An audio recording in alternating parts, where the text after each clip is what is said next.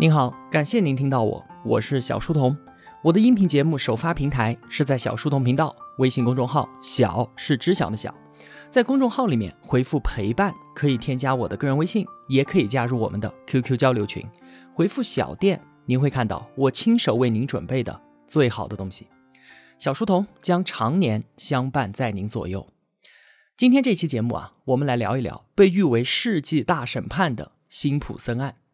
虽然说啊，这期节目我们还是放在解读想点大事的系列节目下面，但是呢，我们要聊的内容已经不再是这本书上的了，而是来源于历史深处的忧虑。作者琳达·辛普森的这个案件啊，充满了戏剧性，几度反转，可以说是比好莱坞大片还要精彩。而看懂这个案子，对于我们理解法律、理解正义都有非常大的启发意义。它能够帮助我们看清楚，任何追求的背后都是要付出代价的。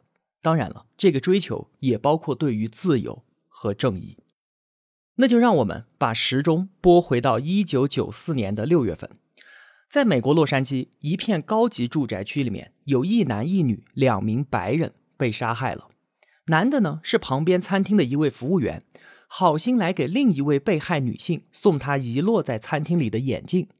这位女性名叫妮可，是辛普森的前妻。这位辛普森啊，当时他在美国可是炙手可热的大明星，橄榄球超级巨星。退役之后呢，拍了不少的电影，又成了电影明星。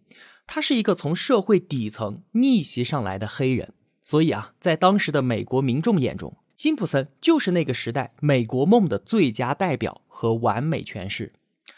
案发之后啊，警察在离案发地不远的辛普森家里面发现了很多的物证，在他的车上发现了血迹，在他家里面找到了带血的袜子，还有一只带血的皮手套和另外一只遗落在案发现场的正好成一对，而上面的血迹就是被害人的。同时呢，在案发现场还检测到了辛普森的血迹。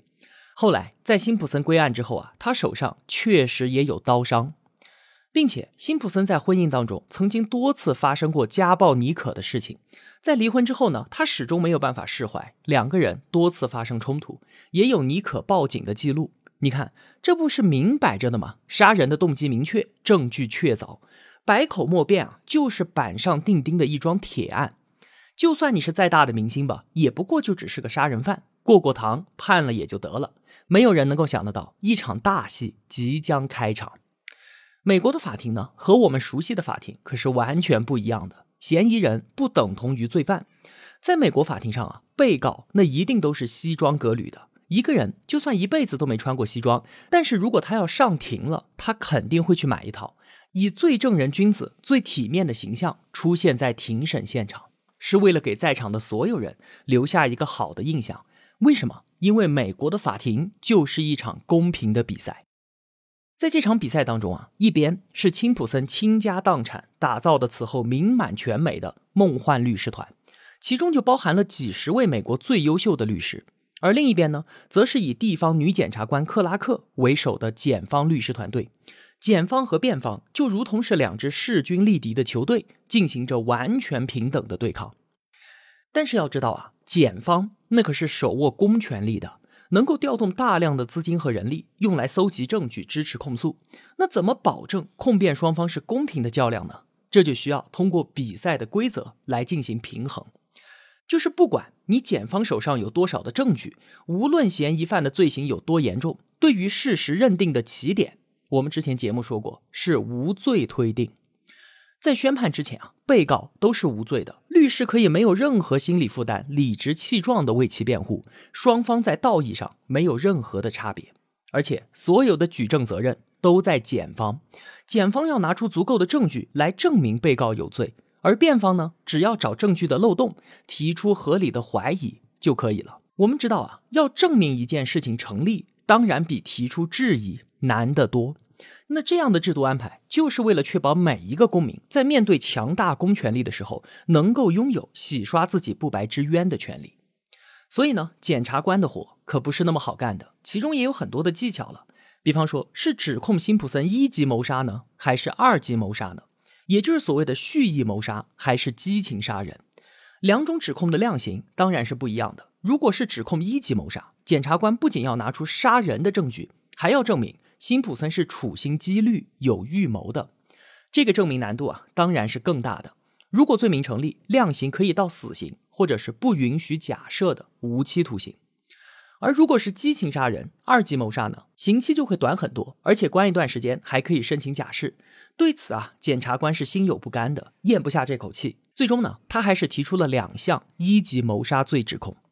但是啊，检察官他并没有要求死刑判决，因为当时的大背景对于死刑存在着巨大的争议，各个州都在尽量的减少执行死刑。而且对于陪审团来说呢，自己的判决会把一个黑人体育英雄给判死。也会有更大的心理压力，不要求死刑应该算是检察官一个非常聪明的选择。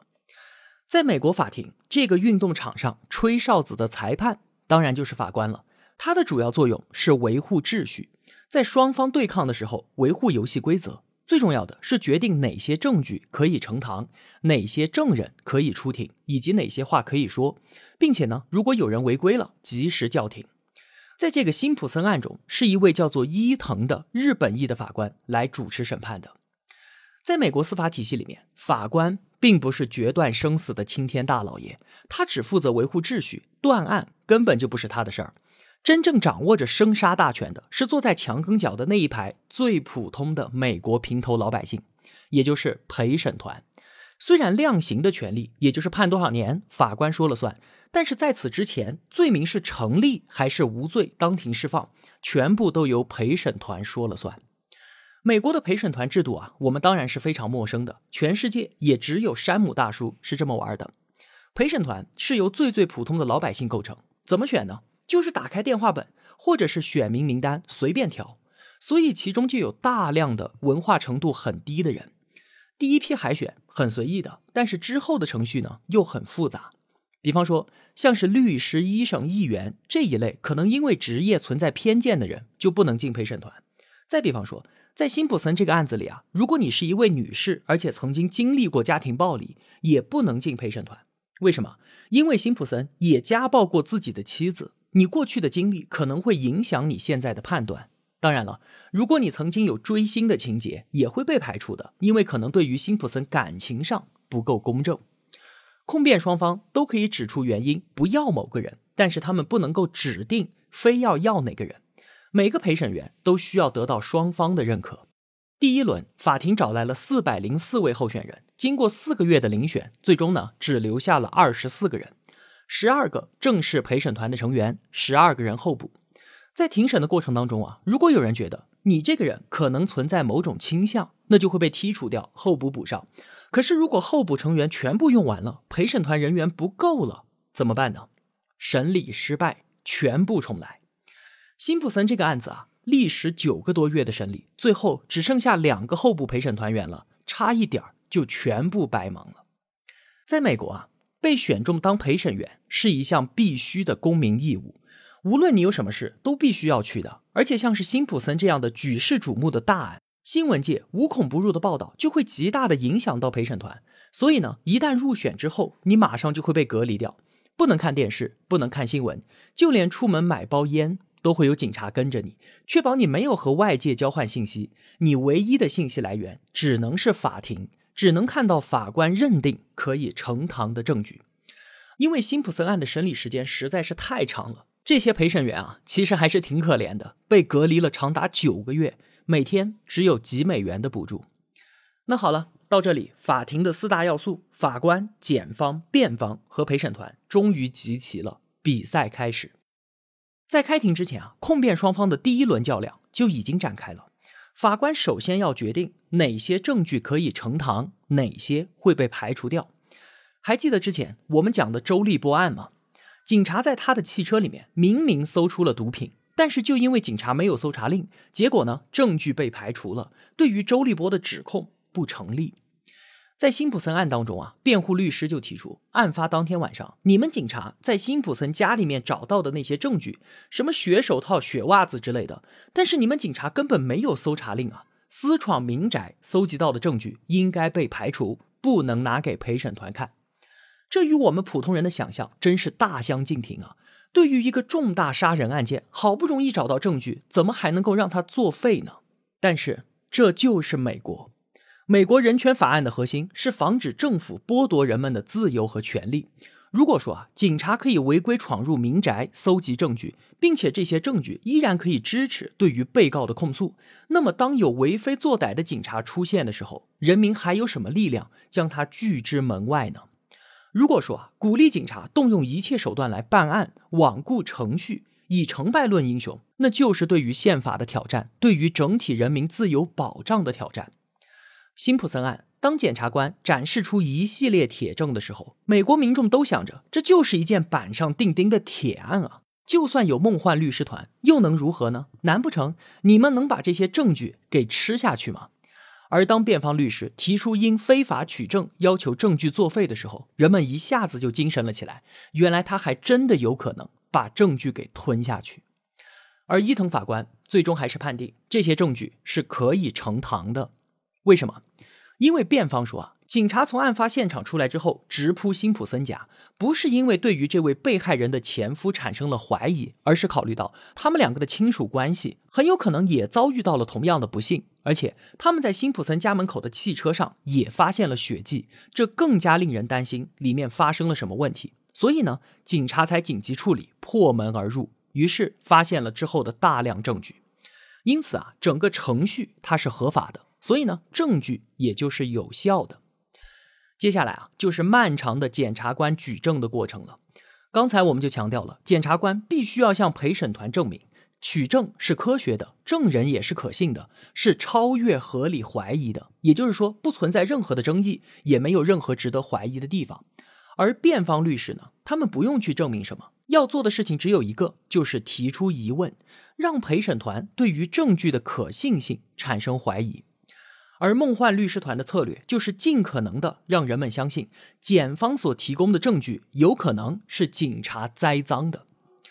说实话，作为一个普通人来说，都不会觉得这是一条可行的办法，因为实在是太离谱了嘛，也太困难了。但是这个看似不可能完成的任务，真的就被他们一点一点的给完成了。首先，他们指出了取证的过程当中有不规范的操作，血样保管有漏洞。而且辛普森被警察抽取的血样少了一部分，这也就是在暗示啊，有人利用了这份血样进行栽赃的可能性，完全可以把辛普森的血洒在袜子和手套上，然后丢在案发现场。在庭审过程当中，有一个场面给陪审团留下了非常深刻的印象，就是让辛普森当庭试戴那双血手套，而结果就是手套太小了，根本就戴不上，现场一片哗然。这是怎么回事呢？我想大家都应该觉得这双手套明明就是他的，可为什么戴不上？原来啊，这是辩方精心策划的。辛普森他有关节炎，如果不吃药，手就会肿胀。于是呢，他就故意停药两个星期，等到庭审当天，他的手已经肿得不行了，当然戴不上那双手套。但是即便如此，这个时候局势还不是很明朗的，毕竟检方掌握了一大堆证据啊，而辩方却反过来指责警察栽赃。如果辩方拿不出什么绝招，是很难取信于陪审团的。而最终，这个惊雷炸在了在辛普森家里面发现大量物证的警察费曼的身上。他可是检方最最重要的证人。辩方律师团已经为他准备好了一个天大的陷阱。在向证人提问的时候啊，辩方律师就问费曼说：“你有没有种族主义言论？”费曼当然是坚决否定了。律师又问：“那你在以往？”至少十年的时间里，有说过“黑鬼”这个词吗？没有，绝对没有。真的没有吗？好，我们听听看，你都说了一些什么。随后，辩方竟然拿出了费曼十四个小时的录音。辛普森案是通过媒体全国转播的，费曼的录音就这样在全国回响，震动了无数的人。因为在录音里面，他就是一个厚颜无耻、夸夸其谈的家伙。他毫不掩饰自己的种族倾向，对于黑人的仇恨，甚至在以往很多年里面，他还滥用职权，发生过作伪证以及栽赃的违法行为。他说自己从来没有用过“黑鬼”这个词，可就在录音当中，他就说了四十一次。这段录音让检方最重要的证人变得完全不可信。他有做伪证和陷害他人的前科，而且还有强烈的种族主义倾向，这就使得人们觉得他有陷害辛普森的动机。那这个录音到底是哪儿来的呢？原来啊，是从一位女作家的手中拿到的。这位作家她住在离洛杉矶很远的北卡罗来纳州，是当时她与费曼的访谈录音。这可是私底下的交易啊，也从来都没有对外公布过。而且这两个人的关系还有点非同寻常的暧昧。而辩方是怎么得知这份录音，还把它弄到法庭上当做证据的，就不得而知了。但是我们可以想见，辩方律师为此做了多少的工作，也可以看得出，梦幻律师团果然不是盖的，他们真是做到了普通人做不到的事情。录音曝光之后，当费曼再次来到法庭，已经是灰头土脸了。革职查办那是肯定的，这一次来，他甚至带了一名律师一起出庭。辩方每提出一个问题，他都要和律师商量一下，生怕说错一个字。这次费曼在法庭上只待了五分钟，但是这短短的几分钟，完全就是检方的滑铁卢啊！辩方提出的一系列问题，你的证词是不是完全真实的？你提交的警方报告里面有没有捏造的内容？在此案中，你有没有栽赃和假造证据？这些问题，费曼通通只用一句话进行回答：我要求引用宪法第五修正案。这句话什么意思呢？在第五修正案里面有这么一句：人民不得被迫在任何刑事案件当中自证其罪。现在的费曼啊，他已经是泥菩萨过河，自身难保了。他管不了什么辛普森的判决。如果他正面回答辩方的提问，辩方会继续对他穷追猛打，自己的形势会变得更加无法预料，搞不好要被起诉，从一个证人变成被告。所以他选择自保。引用第五修正案，主张自己的沉默权，但是在其他人看来，这是啥？说你有没有栽赃陷害辛普森？你的回答是我选择沉默，因为宪法保护我不用自证其罪。这在外人看来，不就等于你承认了吗？还好啊，这一过程不是当着陪审团的面进行的，不然审理就不用继续下去了。伊藤法官认为，既然费曼决定用第五修正案回答一切问题，那没有必要在陪审团面前再来一遍了，也不会告诉陪审团费曼不再出庭的理由是因为第五修正案。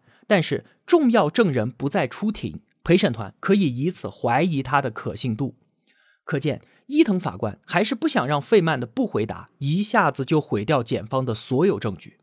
那另外，费曼十四个小时的录音呢？他只挑了两段放给了陪审团听，其中四十一次骂黑鬼，陪审团也只听到了两次。录音当中那些描述警方捏造理由抓人、销毁证据的部分都被剪切掉了。检方也做出了让步，就是陪审团如果认为一级谋杀罪不成立的话，那也可以判为二级谋杀罪，这是给陪审团更大的空间达成合议。